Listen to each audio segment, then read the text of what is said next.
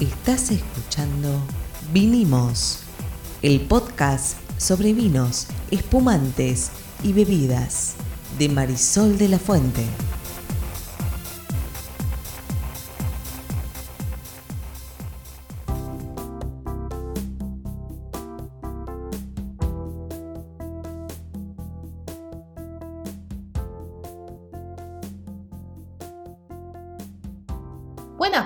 Soy Marisol de la Fuente y soy Sol Sommelier. Yo soy Ariel Torres, soy periodista desde hace, bueno, de toda mi vida. Y estoy acá para hacer las preguntas del neófito en este podcast de vino. ¿De qué vamos a hablar, Sol? Hoy vamos a hablar del ciclo vegetativo de la vid. Sin el cual no tendríamos ni vino ni nada, digamos. Es una planta tan importante en la historia de la humanidad que son pocos los ejemplos de otras plantas. Podemos poner el trigo, el sorgo, la, el maíz, digo, la papa, no hay muchos. Realmente es tremenda la importancia de el olivo, Exacto. de la eh, uva en la historia de la humanidad. Y aparte en muchas dimensiones. Sí, de hecho culturalmente siempre ha sido muy importante. Si nos vamos al Mediterráneo o la algunas culturas más antiguas, el olivo, la vid, el trigo han sido como el corazón, incluso hoy en día, de, nuestra, de la gastronomía, de la gastronomía de varias culturas. Por lo cual me pareció interesante dedicarle un capítulo de nuestro podcast a hablar de ella. Sobre todo porque la vida es una planta misteriosa. Tiene algunos misterios. Bueno, por lo pronto es una platita, como todas las otras platitas, que es la responsable de los ricos vinos que nos encanta tomar y sobre los cuales nos encanta hablar. Es una enredadera. Es una enredadera que podría llegar a ser muy muy alta. Bueno, como decíamos, una enredadera que puede llegar hasta, no sé, 30 metros, leí por ahí, pero que nosotros en general, con todos los sistemas y las cosas que le hacemos a la planta para que nos dé las uvas, la tenemos más o menos a un metro, un poco más de met- un metro de altura. Pero bueno, ¿de qué vamos a estar hablando hoy? Entonces, vamos a estar hablando de todo lo que le pasa a esa planta a lo largo de un año completo. ¿Qué te parece? Me parece bárbaro. Hay que decir una cosa en este punto y es que prácticamente casi no existe cultivo humano que no haya sido intervenido por las personas. De hecho, si ustedes comen palta, seguramente comen una palta negra, la palta ah, Hass, si no me equivoco. Ah, esa palta fue de casualidad que le salió un señor que trabajaba como cartero, trabajaba en el correo, en su jardín, a él le gustaba la jardinería, le salió esa, esa palta. Esa palta, ese árbol de palta, que es de la década del 30, murió en 2014. Es la madre de todas las paltas Hass que Del- ustedes comen del mundo mundial. hoy, de todo el mundo mundial, digamos. ¿ok? Entonces, la intervención humana en el tema de las plantas es importantísima, en el trigo, en el sorgo, en el eh, maíz, en, las, en los frutales. El- el- la naranja eh, natural, digamos, salvaje, es agria, no se puede comer. Entonces, pasa con los tomates, pasa con un montón de cosas. No es diferente con la vid. De ahí salen todos los varietales. En realidad la vid es una la, la variedad que se o el tipo que se utiliza para producir vino se llama vitis vinífera. Hay distintos varietales eh, que todos conocemos, el Malbec, el Syrah, el Cabernet Sauvignon, el Chardonnay, etcétera, etcétera. Pero para, vamos a pensar, vamos a ponernos en el lugar de nuestra vid Cabernet Sauvignon Hoy, hoy que está en la terraza, julio, julio. Pleno Y- del invierno. Y vamos a contar un año en la vida de mi Cabernet Sauvignon. Estamos en el corazón del invierno para el Cabernet Sauvignon, dale. Entonces, supuestamente, para este entonces, donde está parado, digamos, pobre, no está produciendo nada, está en su parada invernal, en, invernal, en su receso, en su vacación. Seguramente en un viñedo a ella ya la hubieran podado. Correcto. ¿sí? Si hubiera Sí, sí. hecho una poda. Acá ya la podamos. Sí, acá ya la podemos también. Para prepararla para algo que va a pasar dentro de poquito. ¿Qué es lo que va a pasar dentro de poquito? Bueno, en agosto va a ocurrir algo que se llama lloro. Sí, y se llama lloro porque parecen lágrimas que salen de los distintos cortes que se le hizo a la planta cuando se hizo la poda. Correcto. Entonces, con el aumento de la temperatura, la savia se empieza a mover adentro de la planta y empieza a hacer este, llamémoslo, sangrado en cada uno de los cortes y técnicamente a esto se lo llama lloro. Nos está avisando que va llegando el momento de empezar de nuevo con su ciclo anual. Eh, ¿Y qué viene después? Tipo por octubre va a empezar lo que se llama la brotación de los pámpanos. Hay como dos o tres palabras dando vuelta que a veces se usan como sinónimos, no necesariamente son sinónimos entre sí, que es hablar de pámpanos, de sarmientos y de zarcillos. Los Son cosas distintas. Son cosas distintas. Totalmente. sí. Los pámpanos son las nuevas ramas que empiezan a. Las ramas del año, las que se llaman, las ramas Exacto, verdes. Que todavía sí. están verdes. Sí, no lignificaron, no hicieron madera. Los sarmientos suelen ser las del año anterior y ya están marrones, ya están lignificadas. Empiezan a lignificar rigor. Exactamente. Y los arcillos son esos rulitos que le van saliendo a Exacto. la, a la planta para como es una enredadera, para poder engancharse, en este caso, en el caso de las vides productivas, del sistema de conducción que se utilice eh, en esa eh, en ese viñedo. Recuadrito de color. ¿Por qué los zarcillos funcionan como funcionan y por qué las enredaderas funcionan como funcionan? Porque el zarcillo crece más rápido del lado que da la luz del lado que no le da la luz. ¿ok? Est- Estos tropismos luminosos son muy comunes en la naturaleza. Entonces, el- como el zarcillo crece más rápido del lado que da la luz, se enrieda. Del lado que no le da la luz crece más lento y entonces hace este rulito y la planta se va trepando y agarrando de cualquier cosa. Sí. Bien, entonces, nosotros acá, para esta altura, en octubre, ya entonces, como dijimos, estamos teniendo esta brotación de los pámpanos. Y para noviembre, que la temperatura sigue subiendo, ¿no? En especial en estos lugares, que Y hay más igualmente luz. Hay más luz. Igual no nos olvidemos que igual en estos mm, últimos meses del año todavía la planta tiene algunos riesgos asociados a las bajas temperaturas, las nevadas, los vientos, pero bueno, la temperatura empieza a subir y se produce la floración, ¿sí? Y pasa algo que acá en- entramos en esos misterios que estábamos diciendo, que es la polinización de esas flores. Sí, no hay ningún misterio. La verdad es que lo que ocurre con la vid es que es una planta que tiene, no es la única, hay un montón de plantas que son, se polinizan de manera múltiple. Cualquier bondi los lleva bien, los deja bien, ¿ok? Tanto por viento como por insectos, polinizadores, abejas, por ejemplo, o simplemente por gravedad ellos mismos a la, planta misma. Hay un estudio que estábamos recién mirando de una universidad donde dice, se está debatido el tema de cómo se eh, poliniza la vid. La verdad es que la vid se va a polinizar de cualquier manera. Y esta es la buena noticia. Y por eso la tuvimos tantos siglos, milenios con nosotros, porque la vid siempre te va a dar fruto. De hecho, y si vos te acordás, nosotros tenemos una Cabernet Sauvignon que tiene dos años nada más, y sin embargo el año pasado Dio dio, fruto. frutos. ¿Y qué hicieron los pájaros? Se los, Los comieron. comieron. Antes de que lo pudiéramos probar. No, yo los probé, yo llegué a probar uno, pero Muy bien. se Pero dieron- dieron fruto, o sea, Y no la- hicimos nada nosotros. La vida es muy versátil al momento de reproducir. muy próspera. y esto es muy bueno, claro, tal cual. Pero bueno, nada, ocurre esta polinización de la manera que la planta considere necesario y obviamente ya ahí estando eh, en noviembre y ya más luego llegando tal vez más cerca de diciembre, con esta polinización de las flores, cada una de estas va a desarrollar lo que en el futuro van a ser los granos de uva. Van a ser Mm. unas pelotitas, unos racimitos con pelotitas verdes, chiquititas. Bueno, esta, esta parte del proceso se llama cuaje.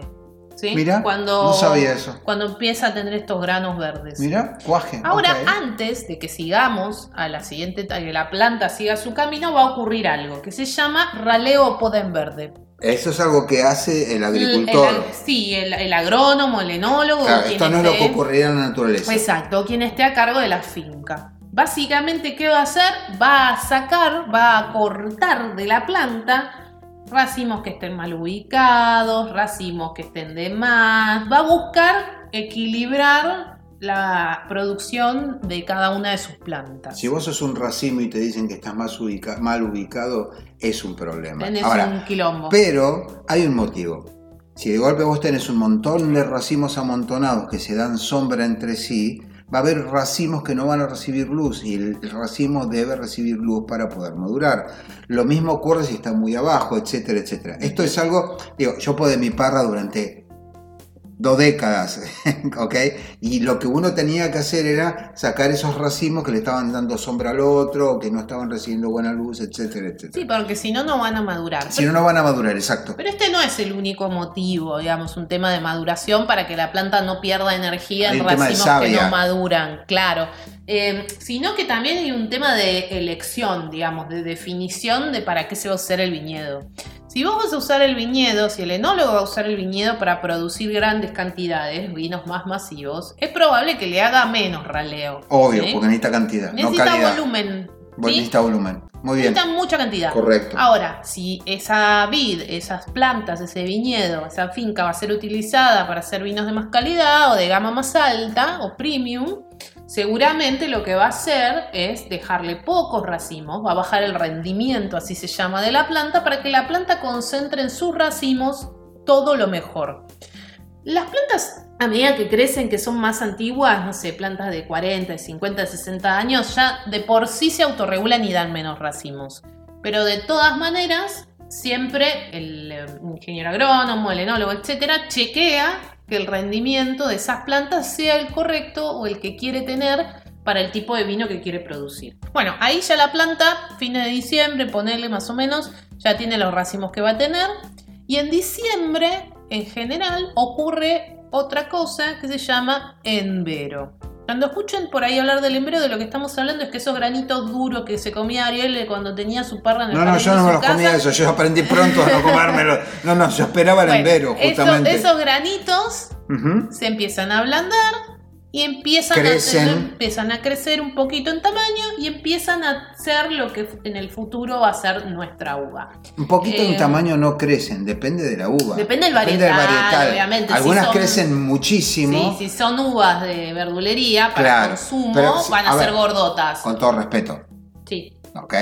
Digo, no, pues, bueno, está bien. Muy rica la uva como fruta. No, no. Compren uvas, eh, tienen un montón de propiedades Ahora, las uvas para vino por ahí son más chiquitas. las uvas chinche yo me acuerdo que eran relativamente chicas y el racimo era... Bien apretadito. Se lo tirabas por la cabeza a alguien y lo noqueaba. no, posta. Yo hacía dulce con eso. o sea, bueno a ver, todas arrancan Empiezan a madurar, sí. Y todas, arrancan verdes, ¿no? Porque vienen de estar verdes. Y lo que va a pasar, dependiendo del varietal, es que si van a ser uva blanca, cepa blanca, se va a ir empezando a poner más amarillita, más del color que va a ser ese varietal. Y si es tinta, se va a ir tiñendo y se va a ir poniendo más azul y más violáceo. no todas se ponen azules de repente, digo, no, correcto. pueden buscar montones de fotos y van a ver que hay racimos donde tienes algunas verdes, algunas azules, bueno, eso tiene mucho que ver con la planta, con el trabajo este que se hizo antes de poda, eh, de raleo, etcétera, etcétera. Pero bueno, ahí entramos en el proceso de empezar a tener una uva. ¿Nos acercamos a marzo? Todavía no. ¿No? No, porque acá a la planta le pasa otra cosa, se llena de hojas. Sí, sí, claro. Está llena de hojas. Ah, Entonces, otra cosa que es otro trabajo en el viñedo que hay que hacer es el desoje. ¿Por qué? Porque así vos vas a poder darle una buena aireación, una buena insolación a los racimos que, como decías hace un rato, necesitan del sol para madurar vas a evitar enfermedades que se provocan por, la, por ejemplo, por la humedad, ¿sí? Y vas a ayudar, además, cuando la planta tenga menos hojas, a que mande más energía a los frutos. Entonces va a concentrar y va a madurar mejor. Muy bien. Saben que las hojas de la, de la, de la parra se pueden comer, ¿no? De hecho, hay una comida muy conocida que se hace sobre la base de hojas de parra. Muy bien. Exactamente. Muy bien. Hojas de parra, carne picada, etcétera. Riquísimo. Yo hice muchas veces con la parra de mi casa en, barracas. Muy bien, seguimos. Lo que es importante acá en el desoje, cuando en el viñedo se hace esto, es no sacar muchas, ¿no? Porque, porque las hojas, ¿para qué son necesarias? Para otra cosa que aprendimos en el colegio secundario y a veces en el primario también, la fotosíntesis. Si no hay fotosíntesis, nuestra querida planta no va a poder hacer nada con esos frutos, no va a poder madurarlos, no va a poder, se va a morir. Ojo acá, porque esto también es relativo. Yo antes hace un ratito hablé de sistemas de conducción. Lo que quise decir con esto es que ustedes habrán visto que, eh, por ejemplo, están las parras en parral, que es como generalmente se las tienen las casas, que es como cuando se hace un techito y el racimo cuelga. Eso es muy típico, sobre todo en la zona norte del país. ¿Por qué? Porque ahí la intensidad solar es muy fuerte y entonces las hojitas está bueno que le dé sol un poco a la uva, pero no todo el tiempo porque te la puede quemar. Y después están los espalderos, los bajos y los altos, que es lo que más comúnmente se ve, por ejemplo, en Mendoza. Mendoza. ¿sí? Que son unas, unas líneas de de material, de metal, unos alambres, llamémoslo así, sí, dale, eh, donde la planta se va enredando y se las mantiene controladas y los eh, racimos salen como hacia los costados. Si van por Mendoza, si fueron alguna vez por Mendoza o si buscan parra, viña en la web, van a ver este tipo de sistema de conducción. Entonces, por eso es importante que la cantidad de hojas sea una cantidad lógica. A partir de acá sí entramos en el proceso de maduración. ¿sí? ¿Llega marzo? Todavía no, estamos en Todavía enero. no, Estamos en ufa. enero, esperá. Falta todo febrero, dale. Eh, le da el sol y ¿qué va pasando? ¿no? Gracias Va a la fotosíntesis va madurando, empieza a perder esa carga ácida que tenía, va acumulando azúcares, aumenta su, su tamaño y desde febrero, desde febrero y hasta cuando finalmente vos lo vas a vendimiar, ¿sí? La cantidad de azúcar es la que va a definir en qué momento vas a hacer la cosecha, ¿sí? Y acá hay algo muy importante, ¿sí? Eh, la vendimia habitualmente, ¿cuándo es? A ver, ¿cuándo es la vendimia? Marzo. Ahí está, marzo, que quiere llegar a marzo. Yo quiero llegar a marzo, sí. Bueno, la ¿Qué vendimia no siempre es en marzo. No importa, pero yo quiero llegar a marzo. Sí, eh, depende del varietal, depende de la región. En ¿La Argentina, cosecha tardía cuándo es? espera, hay varietales para ciertos tipos de vinos y ciertos tipos de uvas que ya en febrero hay que cosechar. No, febrero. Sí, y aparte con el incremento de las temperaturas que estamos teniendo, eh, las uvas empiezan a madurar antes también. Entonces las blancas, por ejemplo, ya en febrero en muchos lugares se empiezan a cosechar. Mirá, no sabía eso. El corazón de la vendimia suele estar en marzo. ¡Esa! ¿Sí? Marzo, muy bien. Ahora el cosecha tardía Se va a cosechar en abril. Y sí, porque es tardía. Entonces, cuando estamos hablando de vendimia, estamos hablando de fines de enero, principios de marzo. No, Ah. principio de febrero. No, no. Fines de enero, sí, principio de febrero, perdón. hasta abril. Mirá. ¿Y qué va a determinar en qué momento se cosecha? Lo va a determinar la uva Y el y el enólogo, enólogo, que claro. va a decir esta uva está ok, está madura, o esta uva ok, tiene una muy buena acidez, la voy a sacar ahora un poquito como se dice en verde, ¿Por qué citas Em, tanto la acidez? No lo entiendo. porque la acidez es fundamental para el vino ¿Por qué? y es natural. Yo siempre digo que el, el- vino sin acidez no sería un vino. Por, porque, ¿Pero por qué? A ver, yo siempre uso esta analogía en mis degustaciones. Si vos tomas un shot de tequila o de ron o de vodka, ¿qué te pasa? Me pongo feliz. Aparte de ponerte en pedo y ponerte feliz, sentís fuego en tu cuerpo. Sí. La acidez es, es lo- es esa sensación pseudotérmica de frescura que hace que vos cuando tomas una copa de vino no queme. Mira. Entonces, la acidez en todo el proceso productivo, en su conservación, en los- lo que sentimos cuando lo tomamos, es fundamental. Entonces, esa acidez viene de la uva. ¿Llegamos a marzo? En- ¿Estamos cosechando en el o no? momento de cosecha, para cosechar, ¿qué va a hacer el enólogo? Aparte que hace un montón de análisis químicos hoy por hoy. Se hacen análisis de laboratorio para monitorear, por ejemplo, la acidez, la carga de azúcar que tiene el agua. Ya- como ya hablamos muchas veces, cuánta azúcar tenga la uva es cuánto alcohol va a tener el vino. Correcto. Va a mirar la sanidad de la uva, el color del grano, la consistencia del escobajo, del esqueletito del racimo, también le va a hablar de la uva.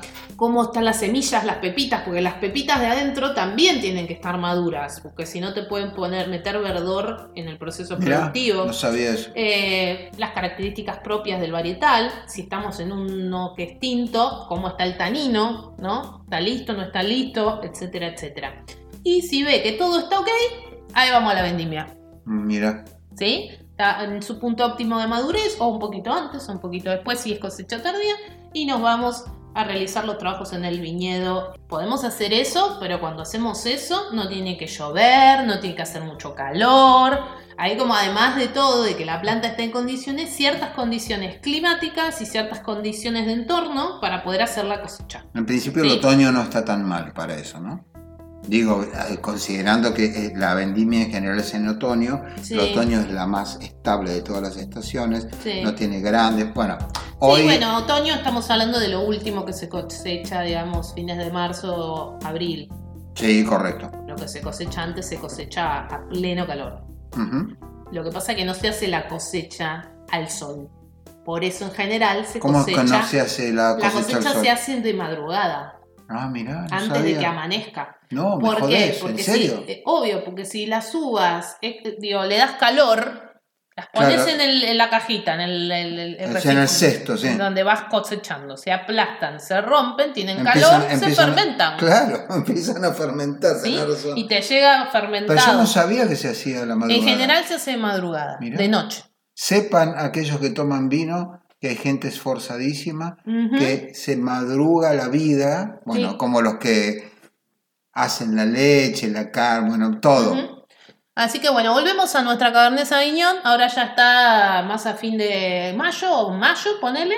Después de que ya la cosecharon y todo, pero la planta sigue produciendo azúcar. ¿sí? Entonces ese azúcar que produce se va al tronco, se va a las raíces, porque para que pueda sobrevivir el invierno.